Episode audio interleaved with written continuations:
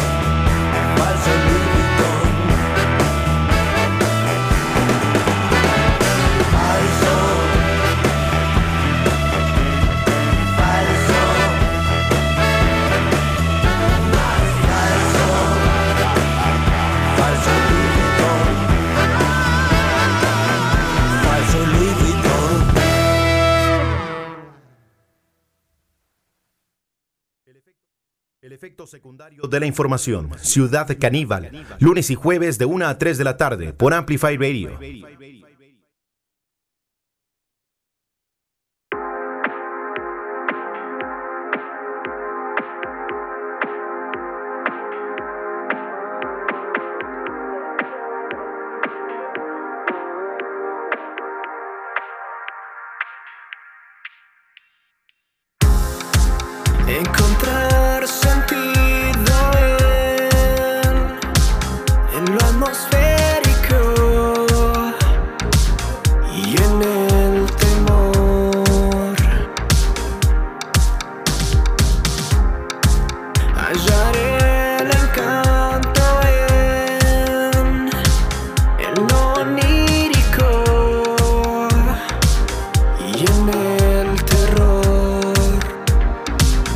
buscaré otra vez.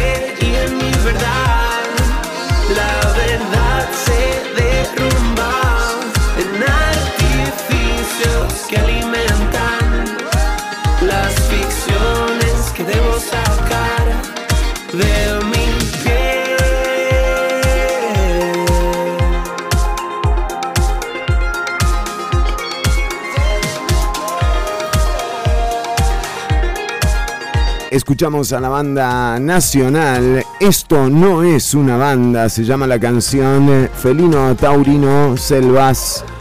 Es eh, el tema que estamos escuchando ahora cuando hay información de último momento. Atención porque el gobierno está autorizando los eh, partidos de fútbol de la eliminatoria para ir a Qatar eh, en el Mundial próximo con público. A partir de septiembre en el Estadio Nacional se permitirá el ingreso a 3.000 personas para los partidos eliminatorios eh, de la selección eh, mayor masculina y los de fogueo de la sub-20 femenina. Hace pocos días también fue anunciado el eh, Mundial Femenino de Fútbol que se realizará en Costa Rica. La habilitación del aforo del recinto deportivo será hasta, hasta 3.000 personas con medidas, por supuesto, de distanciamiento, las que ya conocemos, el 1.8 eh, fantástico de distancia que nos ahorra que nos saliven al lado aquellos que hablan en aerosol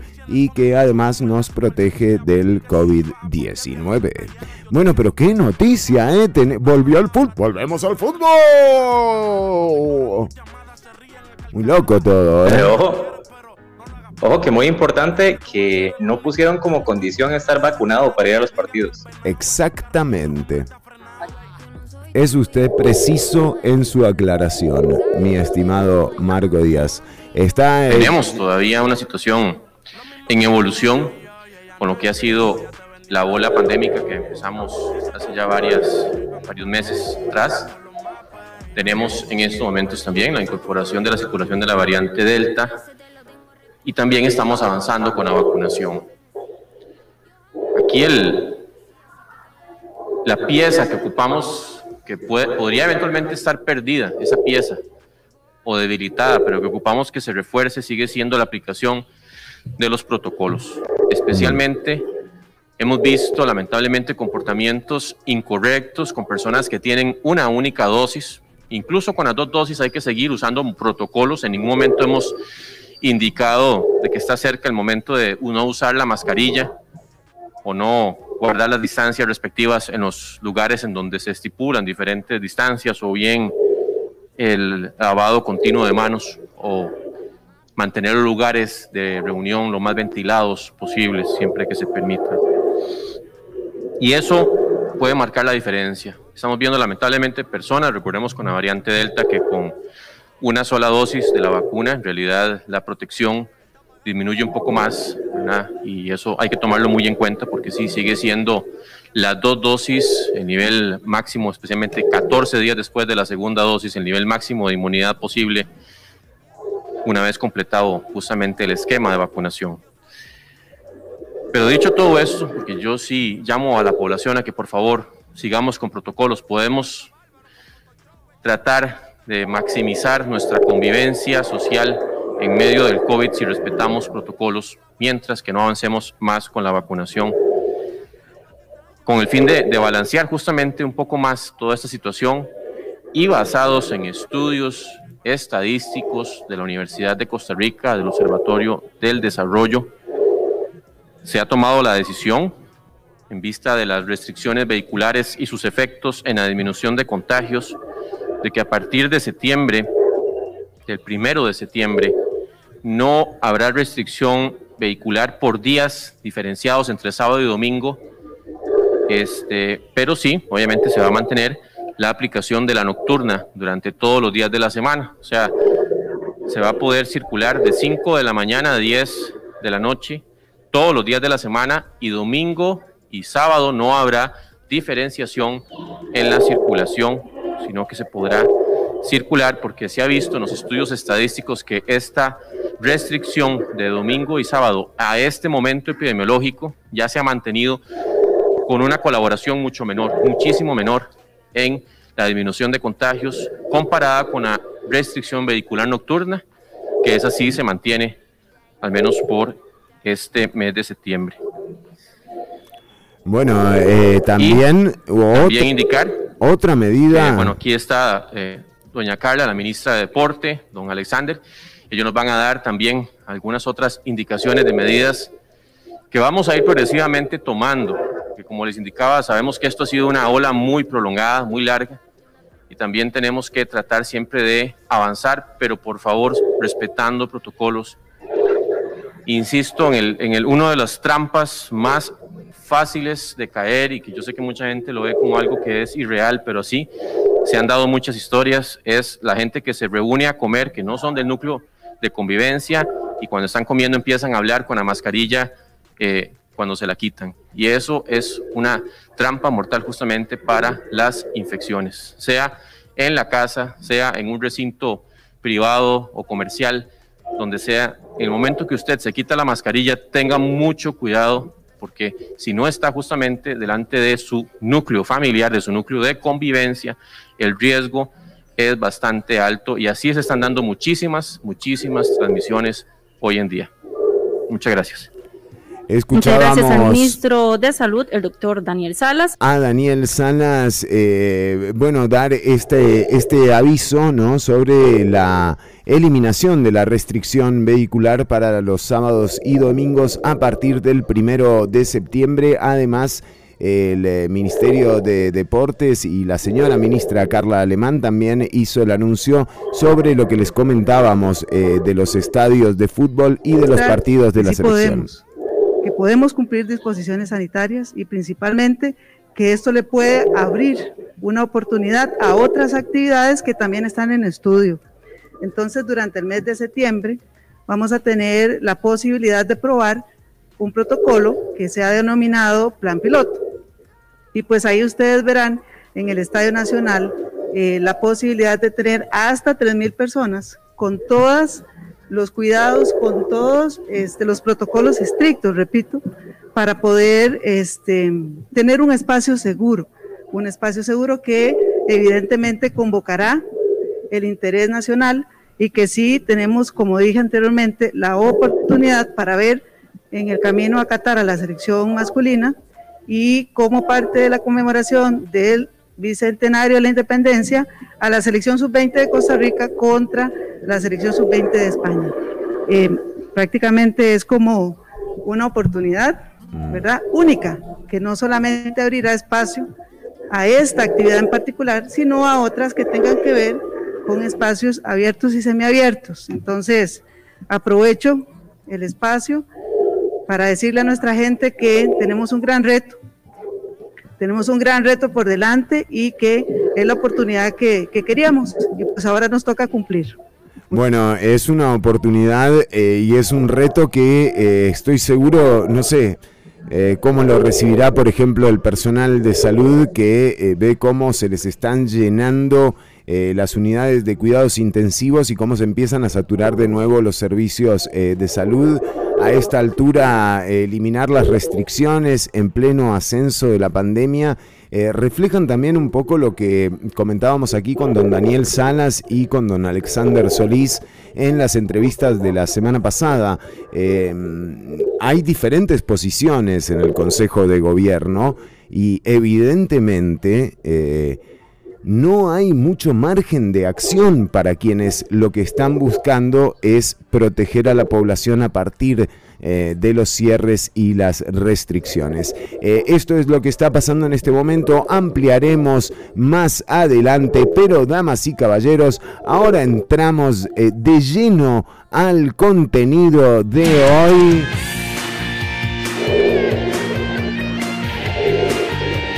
¿Qué es esto? Sale, sale Brandon y. ¿Cómo eran? Que se llamaban. 90 210. Bueno, eh, muy bien. Vamos, eh, vamos con el contenido de hoy. Fabiola Salas está con nosotros y vamos a hablar de los que se quejan constantemente. Podría ser una. eh, una sección para el programa, ¿no? Nosotros, no- bueno, al menos yo no paro de quejarme constantemente. Ya existe, pero ya no podemos. Ya está, ya está, ya fue. Bueno, ¿de qué vamos a hablar, Fabi? Bueno, Fer, esto en realidad tiene un nombre, ¿verdad? El que se llama el síndrome de Calimero y es como detrás de escena de la queja, realmente que hay detrás de todo eso, ¿verdad? Que todos en algún momento hemos necesitado quejarnos, ¿verdad? Es una, una válvula de escape, ¿verdad? Lo que podemos llamar para desahogarse. Y Sí. no está mal, ¿verdad? Yo creo que es importante hablar las cosas, mostrar, digamos, usted está, no sé, descontento de algo, ¿verdad? Pero ¿qué pasa? Hay que poner la atención cuando eso se convierte en una forma de relación, ¿verdad? Hay que eh, escuchar atentamente y ver de dónde viene ¿verdad? Y qué efectos tiene en la, eh, en la persona que se está quejando, pero también en, en la gente que lo rodea, ¿verdad? Este síndrome de Calimero a mí me atención porque esto tiene que ver con esas personas que se sienten incomprendidas, ¿verdad? Que no paran de quejarse y precisamente el psicoanalista que le dio nombre, que fue Saberio Tomasera, eh, hizo un libro, ¿verdad? En el cual él se inspiró en, en- en un personaje de un anime que era un pollito ahí que se pasaba. Estamos teniendo- estamos teniendo- sí, sí.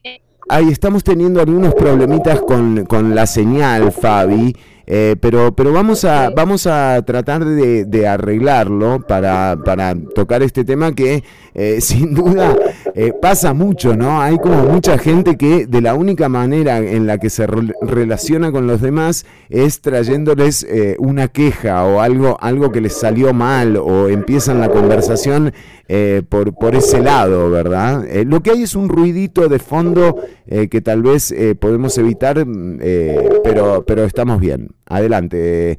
Ah, bueno, miren, se nos salió eh, Fabiola, pero decíamos eh, que en todo caso eh, sí hay gente que tiene esa forma de iniciar las conversaciones que es quejándose, que hincha ¿no? O sea, como que rompe un poco... Bueno, yo No. conozco muchos que hacen eso. ¿Cómo? Básicamente el 90% de mis conocidos. Eh, ¿Verdad? No te, no te llegan con una qué lindo está el día, no, sino no sabes lo que me pasó. O uno tira como, ah, que hoy amaneció feriado, ah, qué bonito, pero es que usted no sabe que en la tarde, cuando está así, que va a caer un aguacero y va a caer todo el tema. Bueno, estamos, estamos teniendo, estamos teniendo algunos problemitas con las señales, pero eh, vamos a resolverlos, por supuesto. Eh, vamos a, vamos a, retomar eh, la, la transmisión ahora y vamos a tocar este tema que es tan importante. Por supuesto, es muy sencillo, vamos a apagar las cámaras y quizás ahí ya nos, nos encontramos en, en, una, en una condición en la que el ancho de banda no, no, no se molesta. Adelante ambos ahora a ver si los tenemos bien. Ok, van a ver ahí qué, qué tal. Mucho, Mucho me- mejor. mucho mejor. Ok. Bueno, entonces, eh, retomando, ¿verdad? Eh, la inspiración del nombre será. Ay, qué Vamos pena. a ver. No, qué pena, qué pena que no, que no, que no podamos, eh, pero, pero sí nos vamos a acomodar. Vamos a ver si nos da el tiempo, porque en unos minutitos también lo tenemos a don Welmer Ramos eh, acá con nosotros para charlar sobre la interna eh, del Partido Acción Ciudadana que se llevará a cabo este domingo.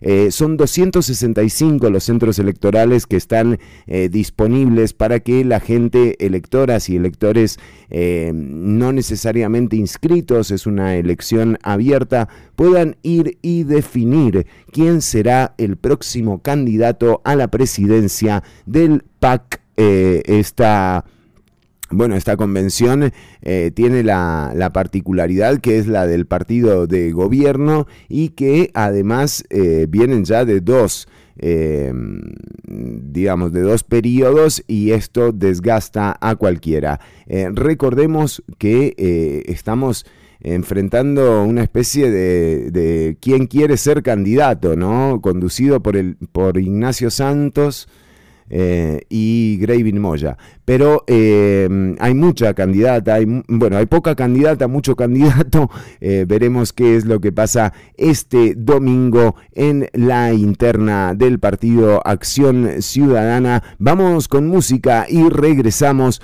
con don eh, Welmer Ramos acá a Ciudad Caníbal. Estamos en vivo, vamos a ver si mejoramos la transmisión de nuestras compañeras y compañero y volvemos también con el tema que les tenemos preparado para el día de hoy. ¿eh? Vamos a escuchar a Fantastic Negrito, un regroso lo que está haciendo eh, Fantastic Negrito, nos encanta la música, esto es Chocolate Samurai, ya venimos con más Ciudad Caníbal.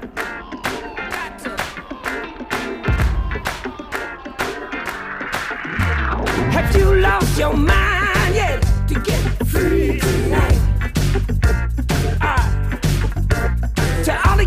come over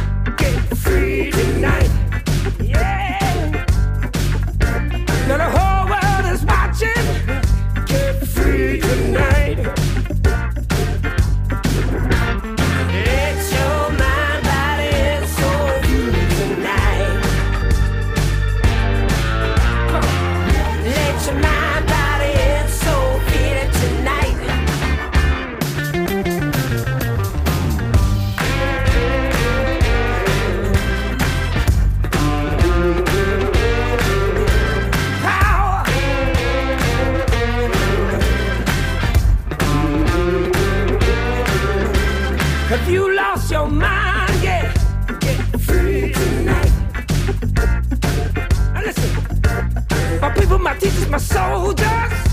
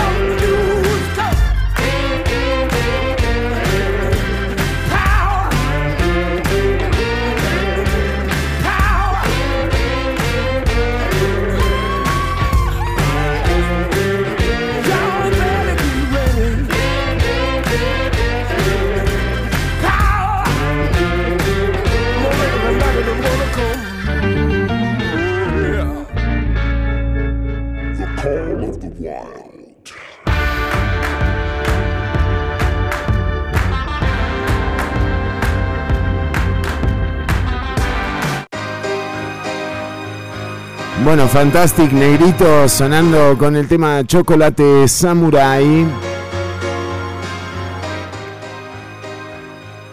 Ya casi retomamos el eh, programa de hoy. En un minuto nada más va a estar con nosotros el eh, señor Welmer Ramos, precandidato a la presidencia por el partido Acción Ciudadana, el partido que estará este domingo definiendo eh, candidatura para el 2022.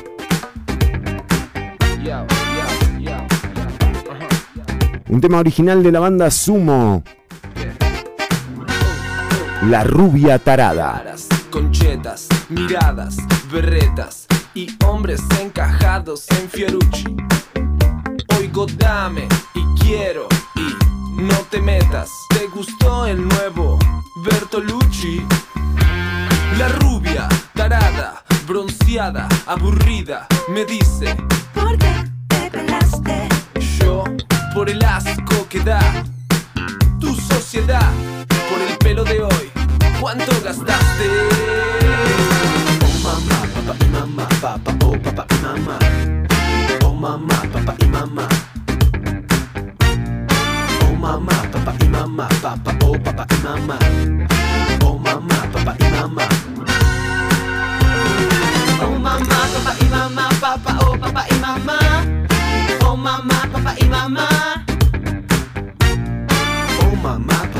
mamá, papá, oh papá y mamá. Oh mamá, papá y mamá.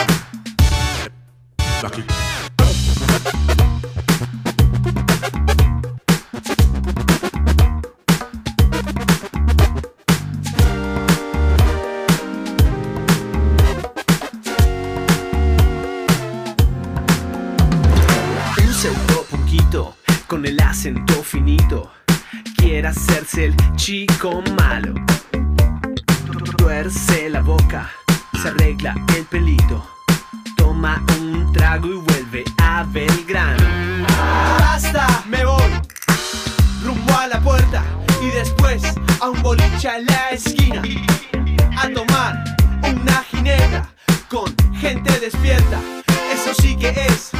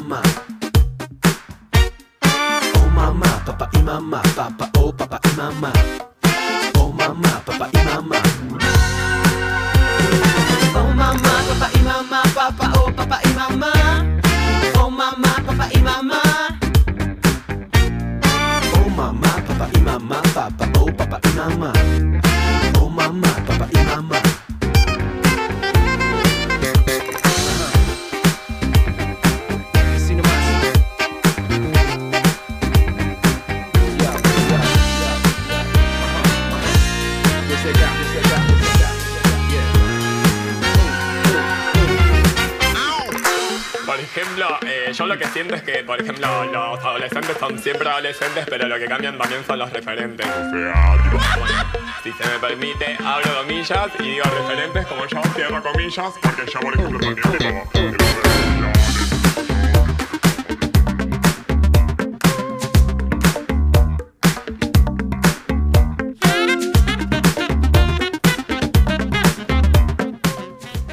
Escuchábamos a la banda Lo Pibitos, a M y a Caro Partland eh, con el tema original de la banda Sumo. Cuando eh, vamos con nuestro segundo entrevistado del eh, día de hoy es el precandidato por Acción Ciudadana, por el partido Acción Ciudadana, don Welmer Ramos, diputado de la Nación, exministro de Economía economista y además no podemos eh, no reconocer también que, que ha sido una fuente de información en los casi 20 años que llevamos de programa. Eh, así que, don Welmer, bienvenido ahora a portas de eh, una convención. Eh, bien particular, ¿verdad? Pandemia, eh, en el medio de esto también no podemos descontar el doble periodo del Partido Acción Ciudadana, nada desgasta como el poder eh, pero ¿cómo, cómo enfrenta la posibilidad de que el domingo eh, sea elegido como candidato del PAC? Don Welmer, bienvenido nuevamente. A ver si nos escucha ahí Don Welmer, nos está escuchando ahora, tal vez eh, ahora sí nos está copiando mejor Don Welmer, le agradecemos estar con nosotros. Des- sí, perfecto. Eh, y, y- y nada, le preguntaba em, cómo, qué espera para el domingo, además de ganar, ¿no? Eh, pero qué espera para el domingo con la convocatoria del PAC a estos 265 centros electorales eh, que estarán disponibles para que la gente elija quién es el próximo o la próxima candidata a la presidencia. Mire, yo estoy muy optimista. En los últimos días hemos recibido el apoyo de muchísimos compañeros del PAC.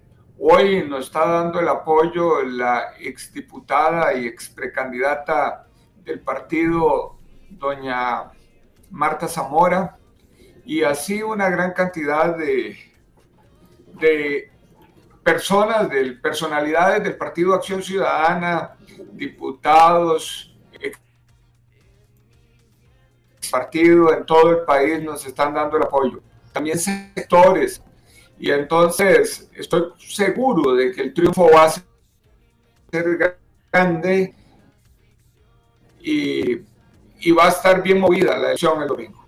Bueno, eh, don Welmer, eh, luego de ver eh, ayer, por supuesto que eh, hemos invitado también a doña Carolina, don Hernán ya estuvo con nosotros, doña Carolina no va a estar, eh, no, no, se ve que no pudieron eh, coordinar con ella.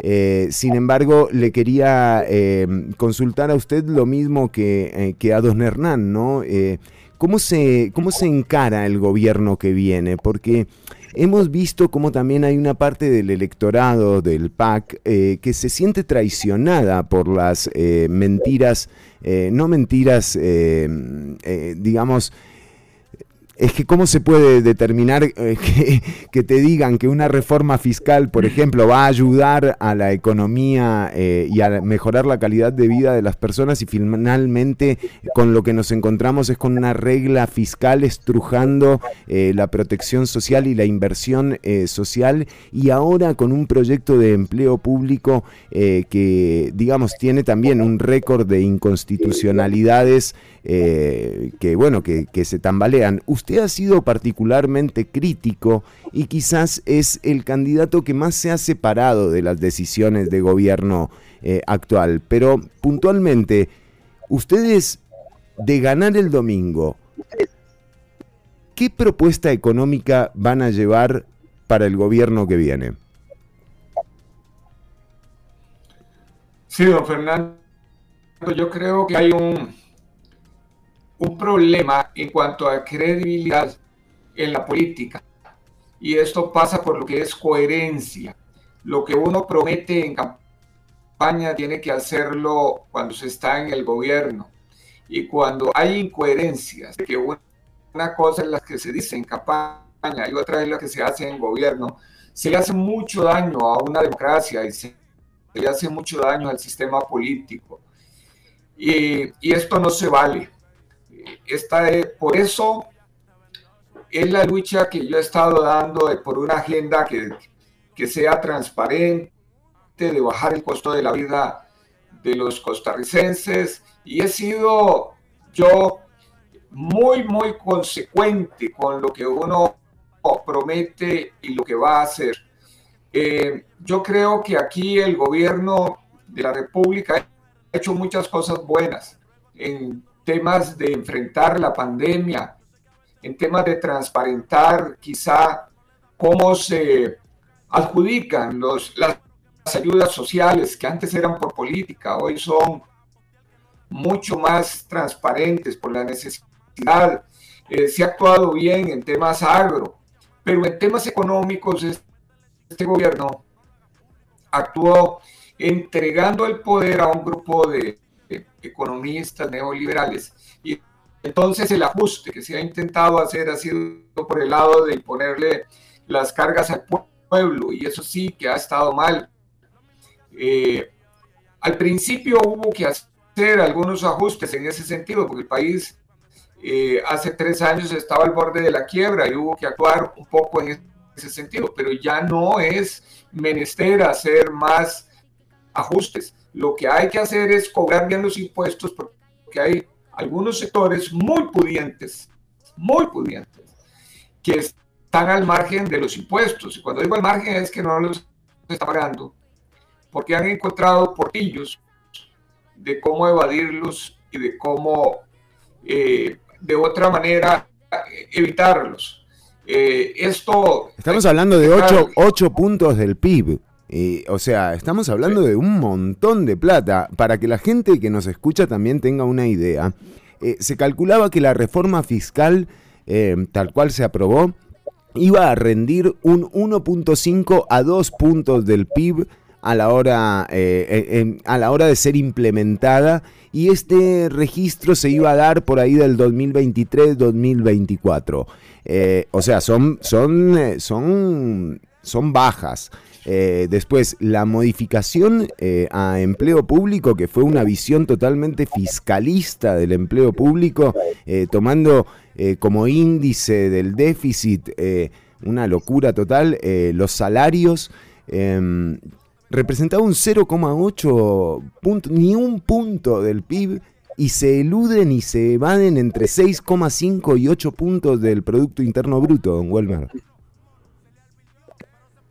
Sí, pero totalmente de acuerdo con lo que usted denuncia, pero también se está pagando quizá dos puntos del PIB en sobretasas de intereses aquí internamente y se están pagando quizá unos tres puntos del PIB en sobre precios de obra pública y de compras en proveedurías. Eh, se está dejando de cobrar una gran cantidad de impuestos en aduanas. En aduanas es un coladero lo que tenemos, y eso lo he dicho yo reiteradamente en los últimos siete años.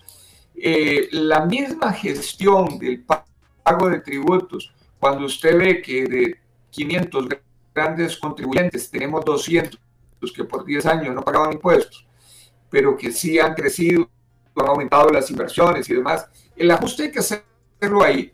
Y eso ha sido lo que yo he dicho. Pero usted me preguntaba cuál es el plan que tenemos. Mire, yo lo que estoy proponiéndole a este país es que hay que generar empleo. Pero hay que generar empleo diciendo cómo. No es diciendo que vamos a generar un millón de empleos sin decir cómo. No, el, el asunto está eh, en cómo lo vamos a hacer. Y el cómo lo vamos a hacer es que hay una gran cantidad de obra pública que está financiada y que no ha iniciado, que no inicia, porque hay una serie de entrabamientos, principalmente en lo que es educación, en lo que es salud y lo que es infraestructura eh, eh, deportiva. Eh, ya eso se puede poner a operar urgentemente, obra pública. Tenemos que entrarle al tema de las compras que está haciendo el Estado. El Estado compra 15 puntos del PIB por año. Y entonces, buena parte de eso podemos destinarla a las empresas nacionales. Eh, y eso generaría aquí adentro mucho empleo. El otro asunto es que hay, necesitamos fomentar más los encadenamientos productivos. Y eso pasa por lo siguiente, hay una gran cantidad de empresas grandes en Costa Rica que que exportan mucho, que tienen mucho dinamismo, que crecen, pero que están trayendo la, mayoría de los insumos de afuera. Y cuando traen los insumos de afuera, pues entonces tienen bajo encadenamiento con la empresa nacional. Lo que hay que hacer es poner la empresa nacional, pymes y medianas, a suplir a esas empresas dinámicas para que arrastren a la economía, a la economía costarricense también generando empleo. Y por último, nosotros estamos eh, por cambiar y darle una mayor asertividad a lo que es la, eh, el entrenamiento técnico, la capacitación técnica, porque hoy en día sí tenemos algunas oportunidades de empleo, pero no tenemos a la gente capacitada para ese tipo de empleo. Y ahí lo que hay que hacer es reentrenar a la gente, reeducarla y tenemos cómo hacerlo. Y, y voy, a, voy a entrarle a desmenuzar esto. Entonces es infraestructura, compras del Estado, encadenamientos productivos, desentrabamiento de esta economía, está muy entrabada, vamos a decir cómo. Y el otro gran asunto que tenemos que hacer es la educación eh, técnica. Hmm. Y entonces, eh, si nosotros salimos hoy en día eh, con, estas cosas que todo están fáciles de hacer, nada necesita ir, ponemos esta economía que tasas del 6% y creciendo a tasas del 6%, vamos a generar una cantidad muy importante de empleo. Quizá vamos a, estar generando eh, en dos años todo el empleo que se perdió por la pandemia, unos 500 mil empleos, y en los cuatro años podemos nosotros reducir mucho el desempleo. En infraestructura el asunto es este. Tenemos la infraestructura a cargo educativa a cargo de las juntas de educación, pero las juntas de educación no tienen las capacidades para enfrentar un proceso de licitación o de, de expropiación de un terreno y demás, pero las municipalidades sí. ¿Y por qué la infraestructura educativa y la infraestructura en salud no se la ponemos nosotros a que la gestionen las municipalidades? Hmm. y que hagan sinergias eh, con otras instituciones, por ejemplo el ICE. El ICE tiene la capacidad de generar toda esa infraestructura. Y cuando usted comienza a generar construcción, infraestructura, comienza a demandar una gran cantidad de empleo, pero hay una gran cantidad de encadenamientos, se demandan una serie de insumos que a su vez eh, van a reactivar la economía. En compras del Estado, todo, todas las compras. Mire, los uniformes de la policía, los zapatos, eh, la limpieza de las calles, hay que dársela a empresas nacionales y pequeñitas para que generemos el empleo aquí. Cuando se compran los uniformes en Guatemala, allá es donde se compra la tela, allá es donde se da el empleo, allá es donde se pagan los impuestos, etcétera. Y eso no genera riqueza internamente. Aquí viene y es el importador únicamente el que se gana la plata. Si nosotros, en lugar de comer frijoles argentinos, Claro. comemos frijoles nacionales, entonces es aquí donde se demandan los insumos, donde se genera la... la Dígales que no estoy, don Welmer. Dí- dígales que ahora no, de- no puedo. del Si lo llaman, dígales que no los, que no los podemos atender Sí, ahora. a Si es para mí, no, estoy. Adelante, perdón. Eh, y entonces, sí. Y entonces el, el tema eh, de, también de los, las compras del Estado tienen que ser nacionales para que eh, todo eso, toda esa producción y todos esos encadenamientos productivos y los empleos se generen aquí en Costa Rica. Los encadenamientos productivos también, como les explicaba antes, tenemos una gran cantidad de empresas en zonas francas y fuera de zonas francas que están trayendo los insumos de afuera para exportar también. Y entonces... Pero Costa ¿cómo no se les cobra impuestos además a esa gente? ¿Cómo se los deja? O sea, no, no, te, no te están aportando realmente una dinamización, están pagando salarios bajos en su mayoría eh, y obviamente son importantes. No es que... No es que la zona franca tiene que dejar de existir para nada, eh, pero ¿cómo es que no, no hemos logrado que estas, estas grandes economías que mueven grandes sumas de dinero aporten también al desarrollo del país? ¿Por qué se creen aparte estas, estas empresas? Mire, muchas veces eh, los estados, equivocadamente o no, generan una serie de incentivos fiscales para las empresas eh, extranjeras. Bueno, lo mismo lo vimos con el proyecto de, jubila- de jubilaciones y pensionados, ¿verdad, don Welmer? Es ese, usted, lo, usted lo marcaba como un malinchismo. Sí, sí, lo he dicho como un malichismo, pero le, le- lo que hay que decir aquí, yo tal vez como profesor de economía, la inversión va a un país no porque le cobren pocos impuestos, eh, sino porque ese país tenga estabilidad económica, estabilidad social, porque tenga la gente educada y que pueda generar los trabajos o pueda rendir en los trabajos que ellos necesitan, porque el, país tenga poder adquisitivo y los mercados sean fuertes para vender mucho. Eh, eso es eh, también que hay un sistema judicial que sea eh, independiente y no dependiente del sistema político para que si tienen una querella que se solucione con justicia, etcétera. Son otro tipo de cosas las que atraen las empresas y no solamente los impuestos bajos.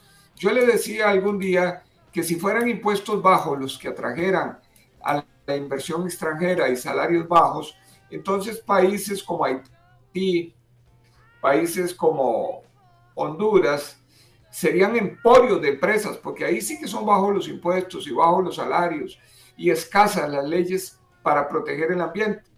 Eh, pero no, las empresas no van por esas causas van eh, por, por otros factores que tienen que ver más bien con la calidad de los servicios que pueda dar ese país y la calidad de, los trabajadores que tenga ese país. Y para eso se necesitan impuestos. Para tener infraestructura que atraiga empresas, el Estado tiene que haberla generado y ahí se necesitan ingresos. Para tener gente educada que pueda generar los empleos que se necesitan para bienes que son de alto valor se necesitan impuestos para educar a la gente.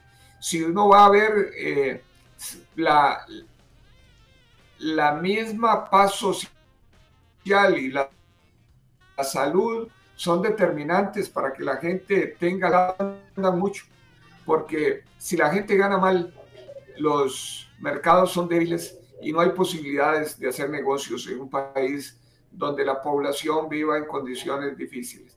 Entonces aquí hay que hacer mucho más en la distribución del ingreso. Eh, y están todos los mecanismos para lanzar a Costa Rica a, crecer mucho más, pero además hacer un país más distribución, hay que hacerlo en la parte de los servicios, hay que darle la mejor educación a los más pobres si queremos revertir la, la situación de su pobreza. Y no al contrario, como se está haciendo hoy, que la educación más mala es para los más vulnerables y eso no se vale. Yo he propuesto abrir escuelas en las zonas más vulnerables 12 eh, horas al día. El maestro no va a aguantar y a mí me van a decir ya alguien, usted está diciendo cosas imposibles. No, es que juntamente con la escuela metamos la red de frío, en la red de cuido, metamos ahí juntamente también al patronato y al INAMO para que metan dinero y que los estudiantes puedan entrar en las zonas más pobres a las 6 de la mañana, poder desayunar, entrar a la escuela, a recibir sus clases, tener acceso a la tecnología, tener acceso a un segundo idioma, tener acceso a clases en temas culturales y demás, tener un espacio seguro donde poder jugar, eh, tener acompañamiento para hacer las tareas y tener buena alimentación. Porque muchas veces en los barrios urbanos marginales no hay ni siquiera un sitio seguro. El sitio más seguro es la escuela y debemos eh, darles a esos estudiantes todas las condiciones de seguridad, de acceso a la tecnología, de acceso a la salud y de acceso a la educación de la mejor si queremos revertir esto. Porque no se vale tener un sistemita educativo que de cada 100 niños que entran a primero, solo salgan 50 de bachillerato. Porque si estamos pretendiendo entrar a una economía dinámica de ciencia, de tecnología, tenemos que tener muy bien capacitada a la población. Y con un 50% apenas de graduación de bachilleratos, lo que tenemos nosotros aquí es otra peste terrible, que es la peste de la exclusión en educación. Bueno, pero también tenemos que desentrabar este país. Ah, bueno, y ahí tengo que decir, existe el dinero. Si uno va a ver, para montar la red de cuido dentro de la escuela y montar todos esos otros servicios, es poner a trabajar juntos al a FODESAF, al PANI, a, a la, eh, a- ¿cómo se llama? Al Ministerio de la Mujer, ¿verdad? Claro, poner a trabajar aquí juntos a la red de cuido, etcétera, y, poner, y ponerlos en, en sinergia, y se logra. Desde, desde el punto de los desentrabamientos para la formalización de pequeños empresarios, es otro gran empuje que hay que darle. Una persona trabajando en la informalidad no puede venderle a alguien que está en la formalidad porque no tiene ni facturas, no tiene eh, ni siquiera inscritos los productos en el Ministerio de Salud, etcétera, y entonces está en un mercado muy pequeño y muy complicado. Para vencer la informalidad tenemos que hacer un proceso de inserción paulatina de estas empresas en el pago de cargas sociales, en el pago de impuestos, pero tiene que ser de la mano, el Estado tiene que darle la mano y llevarlos adelante. Eh, y eso ahí tenemos a Lina, tenemos a Banca para el Desarrollo, tenemos a, al mismo Ministerio de Economía, pero y tenemos que hacer un gran plan para la formalización. Yo he caminado bastante esto, ya se le dieron las capacidades a la Caja del Seguro Social para que les pueda cobrar a los informales cuotas eh, laborales de cargas sociales mucho menores eh, para que vayan poquito a poco ellos ingresando, pero que se formalicen, permitiendo también que sea que sea el impuestos en Hacienda paulatino también, pero que se les faciliten eh, los trámites a ellos. En lugar de hacer el trámite la persona, que sea el Estado el que le haga los trámites. Que don Fernando Chironi, en lugar de él llenar los formularios, se los llenen. Y que en lugar de llenar, tener que ir a 10 sitios a llenar formularios, más bien que sea que él se presente en uno solo y ahí le hagan todos los trámites, pero de manera simultánea, para que eso que se hace la- de manera simultánea y descentralemos este país y lo pongamos a cantar. Insisto, estas medidas nosotros reactivar la economía y otras más, porque aquí la propuesta es amplia. Don Welmer, Y don Welmer, a, a este a generar empleos, sí, empleos que es lo necesario. Hoy en día solo es lo necesario. Don Welmer Ramos, el próximo domingo se definirá eh, la candidatura. Es, eh, es llamativo el apoyo que ha recibido eh, su candidatura en las últimas horas. Ahora estábamos viendo el clip en donde aparecen... bueno, Paola Vega, eh, bueno, Priscila Scott, eh, ahí la estamos viendo, eh, también don Fabián, bueno, Marcia González, que incluso se retiró de la campaña para unirse a, a la tendencia de Welmer Ramos. Em, acá nos preguntan, don Welmer, Pablo Sandoval, Paola Vega también, Heidi Murillo, eh, mire, eh, Ana Gabriel Zúñiga Ponte también. eh, nos pregunta Pa- Pablo Sandoval. me encantaría saber cómo alguien que ha estado en contra del matrimonio igualitario hoy se autodenomina progresista. Saludos Fer y a todos en CC. Yo creo que podríamos unir esto. Esto tiene que ver con su posición en torno al matrimonio igualitario, don Welmer.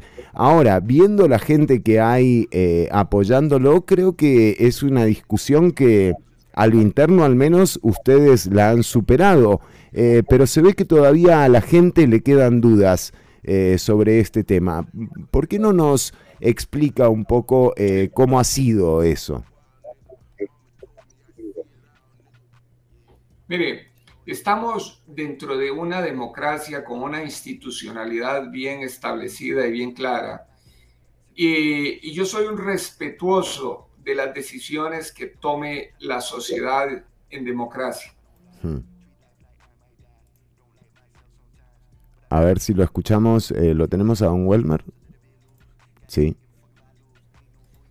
Teníamos un problemita. Eh, y por eso tenemos un problema. ¿eh? Ya, ya se, se resolvió, don Welmer, se resolvió. Usted nos decía que estaba, eh, que lo que decida la sociedad es lo que hay que acompañar. Eh, iba por ahí. Así es, y creo que en torno al matrimonio igualitario es un tema que lo superamos ya y nada de lo que se haya eh, ya establecido eh, tiene por qué ponerse en duda ni discutirse. Yo soy un demócrata que creo que las decisiones que toma una sociedad en democracia tienen que ser acatadas por todas y todos. Y en- entonces, eh, ese esa mi manera de pensar. He estado en la Asamblea Legislativa compartiendo tres años y medio con Paola Vega y muchos creían, y al contrario, eh, nos hemos dado cuenta de que te- tenemos afinidades en cómo es el país que queremos, que es un país equitativo, solidario, justo, un país de verdad progresista, pero en todos los aspectos. As- eh, y, que, y que no vamos nosotros a entrar en contradicción de lo que se establezca, eh, de lo que establezca la sociedad una vez dadas las discusiones. Y creo que esa es la forma de solucionar las cosas de manera civilizada. Entonces, sí, progresista en todo. Por ejemplo, no se es pro- progresista en algo y no en otras cosas. Voy a poner un ejemplo. Ajá. Jornadas de 12 horas. Entonces hay unos cuantos progresistas que les parecen que las jornadas de 12 horas se pueden establecer y que es, cuando eso es un retroceso de 100 años en derechos laborales. Imagínese a una persona que hoy baja y estudia. No podría hacerlo si sale a las 8 de la noche. No encuentra. Una madre jefa de hogar que tiene que pasar por sus hijos a las 4 o las 5 de la tarde y que ahora tendrá que salir a las 8 de la noche. Eso es un deterioro terrible en las condiciones. Bueno, hay gente que se dice progresista y está de acuerdo con eso. Hay progresistas que están de acuerdo en que en medio de una pandemia se recorten los programas sociales a la mitad, eh, sin financiamiento para mitad del año. Eso no es ser progresista. Eh, entonces hay un neoliberalismo que se disfraza de progresista para algunas cosas, pero para el resto es seguir igual. Yo soy un progresista de verdad, eh, que soy progresista en todo, porque creo que la vida digna tiene que ser garantizada por el Estado Social de Derecho para todos. Es más, creo que Costa Rica tiene que ir a una renta mínima vital para que todos aquellos que están en pobreza extrema tengan asegurada la comida en la mesa. No se vale que una ciudad solidaria como la nuestra eh, hayan niños, ancianos, mujeres y, hombres eh, soportando hambre porque se quedaron sin empleo de una pandemia. Tenemos que hacer cambios de veras trascendentales, la solidaridad, eh, el buen vivir progresistas, pero en todo. No se vale ese progresismo neoliberal que han venido algunos justificando aquí. Y eso es lo que diferencia al grupo que estamos apoyando esta idea de otros que aprueban, eh, por ejemplo, jornadas de 12, de 12 horas, recortes brutales en el presupuesto de los programas sociales en medio de una pandemia. O tema este, la objeción de conciencia para capacitarse. Hubo gente que hubo gente que votó afirmativamente la ley de empleo, o sea, y estamos hablando puntualmente, para mí, yo, yo no entiendo realmente, lo que pasa es que justo estamos a dos días de una elección, no voy a mencionar eh, a nadie en particular porque puede parecer tendencioso, pero que haya gente que haya votado eh, a favor un tema como la objeción de conciencia eh, cuando defendieron eh, durante tanto tiempo la igualdad y la no discriminación, resulta realmente chocante como, como mínimo, don Welmer. Digo, ahí hay un tema, hay hay, gente hay un tema con el electorado también. Hay un electorado que esto lo ve, o sea, es así. Mira, y Pablo nos dice, o sea, podríamos decir que hay un conservadurismo disfrazado de progresismo bajo el concepto que usa Don Welmer. Y sí. Bueno, al menos yo digo que sí. Así es. Sí, sí, sí, sí. Y, y le voy a y le voy a ahondar un poco más. En el tema, hay gente que dice que el diálogo es la forma de solucionar algunos problemas, pero el diálogo tiene que ser asertivo, tiene que ser escuchando. Y, y lo- por ejemplo, en la ley de empleo público, lo dijo servicios técnicos, lo dijeron la facultad de derecho, lo dijo la corte, no la sala, la sala cuarta lo dijo posterior, pero Sí. la corte. Todos vieron que estaba lleno de inconstitucionalidades, que violentaba la división de poderes, que violentaba las autonomías. Y esa gente que habla de diálogo no, presta oídos sordos a todo este tipo de manifestaciones que estaban muy claras. Es más, cuando se dijo ahí va objeción de conciencia, siguieron adelante. Entonces, ¿qué tipo de diálogo? Porque esto es lo que le ha venido haciendo daño a la democracia. Cuando se traiciona el diálogo, cuando se, dice que el diálogo, pero el diálogo es realmente como mecanismo para justificar la medida que se Y cree, además, eh, el diálogo, el diálogo, ahí sí que vamos mal de la democracia. el diálogo como fin no tiene ningún, mm, ningún, ningún sentido. O sea, el diálogo como fin no, como medio quizás. Eh, pero eh, hablar del diálogo como objetivo es realmente solamente un plato de babas, eh, realmente. Aquí lo que hay que, que tener es un diálogo, pero no como objetivo, sino como medio. Y pongo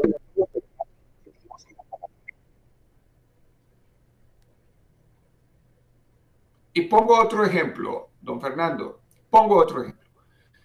El caso de las jornadas de 12 horas. Lo dijo el INAMU que eran eh, eh, contraproducentes y que era un retroceso en los derechos laborales.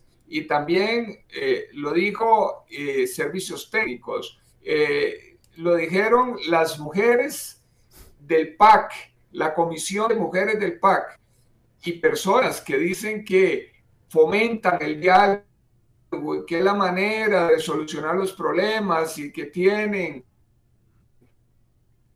este, formas de solucionar los problemas, eh, prestan oídos sordos y siguen adelante con una barbaridad como son jornadas de 12 horas sin pago de horas extras. ¿ah? Claro. Eh, bueno, entonces yo digo, esto sí que le hace daño a la política de un país y era lo que estábamos diciendo. Una cosa es ser coherente y ser firme en convicción, que hay que hacerlo en política, ser coherente y firmes en, convicción, en convicciones, no andarse con medias tintas cuando se trata de defender principios.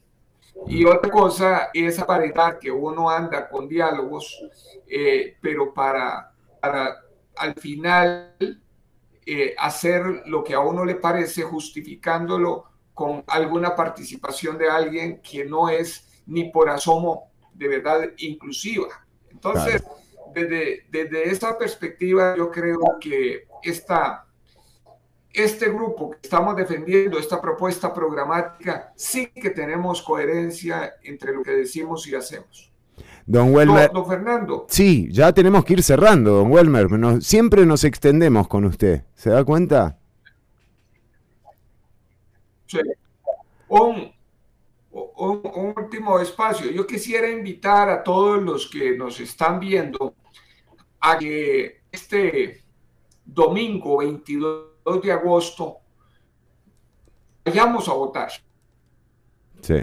y salgamos a votar en la convención del PAC y que nos den el apoyo, porque el apoyo es para un proyecto de una Costa Rica solidaria, de una Costa Rica justa, equitativa, que nos tenemos una visión de que podemos crecer defendiendo el ambiente. Hay que hacer cambios en la forma de producción para minimizar al máximo los impactos ambientales que tenemos porque nos, estamos destruyendo el planeta y nos estamos autodestruyendo, pero también con una propuesta que integre a las mujeres de manera efectiva en una vida digna.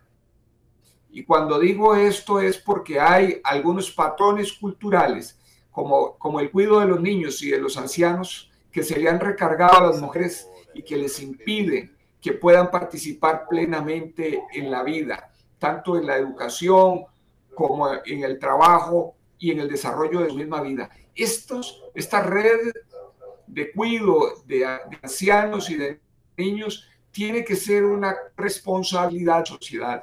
Y ahí sí que hay un gran campo también para dinamizar la economía generando nuevos empleos. En, en fin, queremos invitarle a todos y a todas para que vayan a la el apoyo digna y por un mejor mañana. Don Welmer eh, Ramos, eh, una noticia que surgió esta semana fue la desestimación eh, de la causa que se seguía en su contra también por el caso de la variación del reglamento para importar cemento, un caso que bueno que va siendo desestimado así como escalonadamente. El electorado no podemos negar que estos ocho años, estos siete años y medio, estos dos periodos gubernamentales también han deteriorado eh, a la, eh, la, fuerza del partido Acción Ciudadana, eh, pero veremos qué es lo que ocurre el domingo con la definición de quién será la candidata o el candidato para ocupar la posición en, en, el PAC para las próximas elecciones de febrero. don Walmer, le agradecemos muchísimo el tiempo que nos ha dedicado siempre y que le dedica a la audiencia. Muchas gracias, don Fernando. Abrazo a todos y todas que nos están viendo y, escuchando. Un saludo para Pablo, para Felipe, para, eh, para Cartago, para la gente de Paraíso, que acá dicen Paraíso está con Welmer. Saludos desde San Francisco también a Roxana Muñoz. Un saludo y a todas y todos los que estuvieron atentos a la transmisión. Eh, seguimos con programa. Era don Welmer Ramos, el candidato, precandidato del partido Acción Ciudadana, a dos días de que se realice la convención. Son las 2 con 39 minutos. Ya volvemos con la transmisión en vivo eh, con video. Por ahora vamos con música. Esto que vas a escuchar ahora es... Sí, sí, sí, sí, sí, sí, sí. Only memory remains.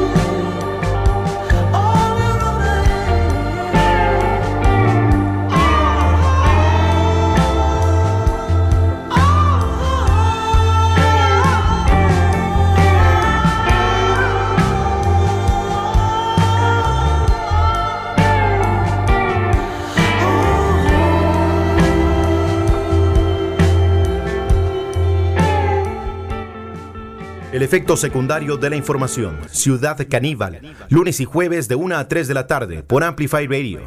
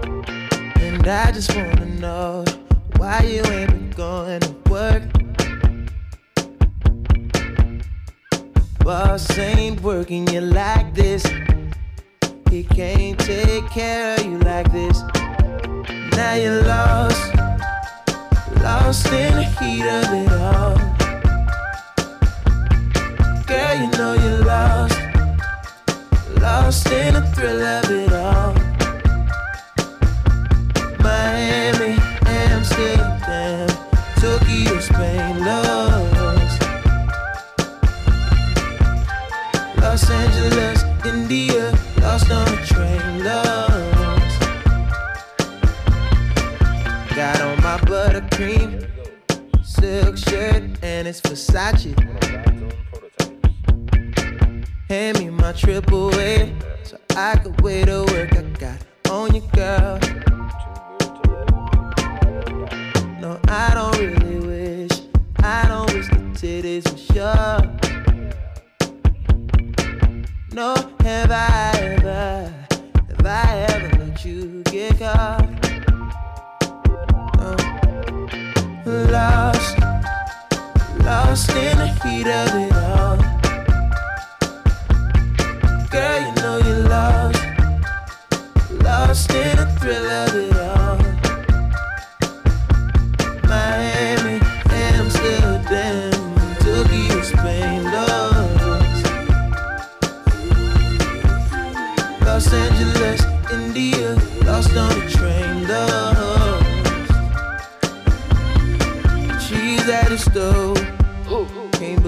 I got her out here cooking dough. Cooking dough. I promise she'll be whipping meals up for a family of her own. Someday, nothing wrong, nothing wrong, no, nothing wrong with the lie. Nothing wrong with another short plane ride through the sky. You and I are lost, lost in the heat of it all. Girl, you know you're lost, lost in the thrill of it all. Miami, Amsterdam, Tokyo, Spain, lost. Los Angeles, India, lost on a train. Lost,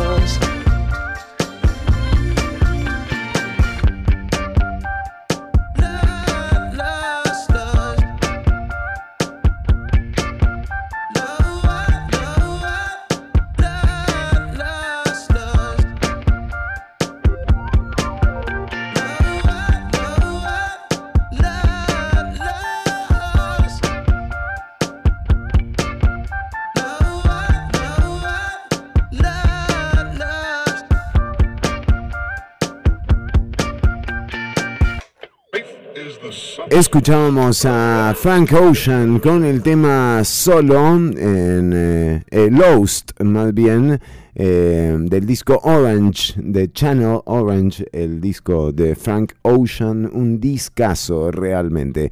Bueno, llegamos al final del programa de hoy. eh, bueno, con algunos mensajes, miren, este es tan largo que hasta me tapa la, la cara. Eh, ok, Eh, Pablo Jarquín eh, nos comenta, volviendo al tema de las restricciones, lo que eh, más me preocupa es ver el incremento de los casos de COVID y por los accidentes automovilísticos. Eh, ya el, ti- el Tico piensa que la re- reactivación e- económica es guaro, fútbol y reuniones con amigos con más guaro. con guaro en la jupa, en la cabeza, dice Pablo. La gente se le olvida de las medidas sanitarias y peor así se van manejando en estados etílicos y aumentando los casos de COVID y accidentes. Eh, bueno, son preocupaciones eh, realmente legítimas, Pablo, las que eh, tenés y, las comparto realmente. es preocupante eh, ver que en una condición como la actual y por supuesto con la variante Delta circulando, eh, con las negativas que hubo en algunos sectores ya, ya señaladas por este programa, ¿no? lo que pasaba en la zona norte eh, y la ausencia de personas o la falta de intención de las personas para vacunarse ha generado una serie de traslados que bueno, que de nuevo tienen al sistema hospitalario, eh, em, digamos, al borde de la saturación. Eh, en todo caso, la- los índices de contagio están subiendo en Costa Rica. El, eh, sin alterar mucho los índices de muertes por COVID. Eh, esto podría llegar a tener que ver eh, con las vacunas. Lo importante en todo caso y tomando en cuenta la decisión del gobierno de justamente, mm, digamos, ceder en las restricciones, las medidas de cuidado y las medidas sanitarias indicadas por las autoridades de salud parecen ser lo más sólido que hay para, eh, para no contagiarse con el virus del COVID-19. Eh, las vacunas eh, son una herramienta más, sin embargo, aquellas personas que hayan tenido una sola dosis ostentan una inmunidad muy baja que apenas eh, sobrepasa el 30% y las que ya tienen segunda dosis llegan hasta un 85% eh, de inmunización o 90% en algunos casos eh, y esta inmunización no te excluye de contagiarte y cuando te contagias, por más vacunada o vacunado que estés, podés contagiar a tu círculo más cercano. Y esa es la visión que hay que tener para los días que vienen. Cuando el gobierno ha anunciado el arribo de más de, 300, tre- de 234 mil vacunas en la noche de ayer, vacunas de Pfizer y BioNTech que siguen arribando al país, ya son más de 3 millones y media de vacunas eh, adquiridas por el gobierno y recibidas en territorio nacional. Eh, lo que hay que hacer es justamente eh, una campaña para que la gente eh, vaya a vacunarse. Si vos tenés a alguien cercano o cercana que tenga dudas, eh, lo mejor que podés hacer es convencerla y convencerlo que esta es una de las herramientas que tenemos para generar una sociedad que pueda plantearse un futuro armonioso. Y, por eso las vacunas son una necesidad. Y un deber, sobre todo, un deber que tenemos como ciudadanas y como ciudadanos. Entonces, eh, no hay pretextos realmente para no vacunarse, eh, más allá de que uno pueda respetar eh, alguna posición que se tenga en torno al cuestionamiento, por ejemplo, científico que tienen algunas personas que te dicen que, que bueno, que se tarda tanto en hacer una vacuna que esta no les genera confianza. Bueno, creo que los miles de millones de personas vacunadas en todo el planeta eh, ya deberían hacer mella un poco en ese pensamiento eh, y, entender que si bien las vacunas están en una fase de prueba, han demostrado ser una prueba eh, lo suficientemente efectiva eh, y, cuya, cuyo daño se ha minimizado eh, justamente al, al, mínimo, eh, justamente, y esos son los resultados que vemos en todo, en todo el planeta. Sin embargo, en el mundo, por ejemplo, países que son ejemplo de campañas de vacunación, como lo es Israel, han tenido que internar gente. Eh, a un vacunado te podés, a un vacunado o vacunada te podés contagiar de COVID-19 y por eso nuestra insistencia desde aquí es que además de la vacuna complementes eh, conseguir respetando las directrices que eh, emite las autoridades de salud. Eh, bueno, el plan piloto con afición para los partidos de las selecciones de fútbol masculina mayor y la sub-20 femenina ya han sido aprobados por el Ministerio de Salud. En septiembre eh, se, se llevarán a cabo eh, los los partidos el 5 de septiembre Costa Rica-México, el 8 de septiembre Costa Rica-Jamaica, como parte de las eliminatorias de eh, la CONCACAF para el Mundial de Qatar 2022, 5 y 8 de septiembre en el Estadio Nacional. Habrá la posibilidad de asistir para 3.000 personas eh, y también se eh, contemplan dos encuentros de la selección femenina sub-20 para realizarse el 19 y el 19 de septiembre, el 16 y el 19 de septiembre contra España. Eh, así fue comunicado por la ministra de Deporte Carla Alemán, quien exhortó a las autoridades federativas de fútbol a acatar con rigurosidad, con rigurosidad los protocolos para que el resultado de este plan piloto sea exitoso. Así que eh, las medidas eh, tienen que ver con el Estadio Nacional, con el fútbol y em, por ahora no hay requisito de presentar eh, el, digamos, el carnet de vacunación o, o- o el esquema completo de vacunación eh, contra COVID-19 para ingresar al Estadio Nacional este 5, 8 de septiembre, 16 y 19 vuelve el fútbol con público a Costa Rica para la selección mayor y para la selección femenina sub-20. eh, nada, eh, son señales eh, que envía el gobierno. Y también a partir del primero de septiembre la restricción de los sábados y los domingos, la restricción vehicular quedará, o sea, quedará eliminada. Se, se podrá circular sábados y domingos a partir del primero de septiembre. Eh, esta era la información que teníamos preparada para el día de hoy y recordarles que este domingo se lleva a cabo la convención interna del partido Acción Ciudadana, una convención abierta en la que pueden votar todas y todos. Eh, hay 265 eh, centros de votación inscritos y el partido Acción Ciudadana tiene un enlace a través del cual vos eh, poniendo tu cédula te enterás de qué centro de votación te tocaría. De hecho, vamos a compartirlo en los mensajes del perfil de Facebook, el centro, para que eh, la gente que tenga interés de ir el domingo lo haga eh, de manera ordenada, de manera en la que se respeten los eh, protocolos y los criterios de las autoridades de salud. Nosotros nos despedimos, por supuesto, nos encontraremos nuevamente el próximo lunes a la una de la tarde a través de Amplify Radio. De 1 a 3 de la tarde, lunes y jueves, estamos en vivo por FM 95.5. No te lo pierdas, el lunes que viene tenemos programa súper especial y además con eh, un candidato o una candidata eh, más definido en la carrera hacia la presidencia, hacia las elecciones de febrero próximo.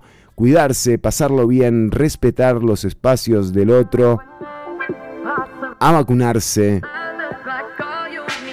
que esto va a pasar, que esto va a terminar y que la idea es que en ese momento y no antes sea el momento de estrecharnos en un abrazo y de decir, lo pasamos, lo pasamos.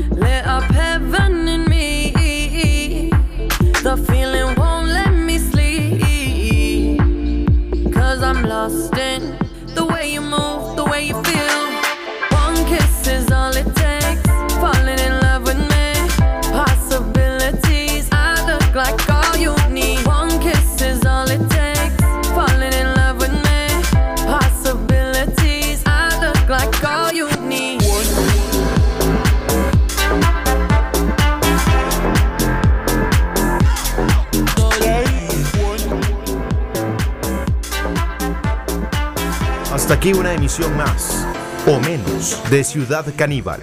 En vivo los lunes y jueves de 1 a 3 de la tarde por Amplify Radio.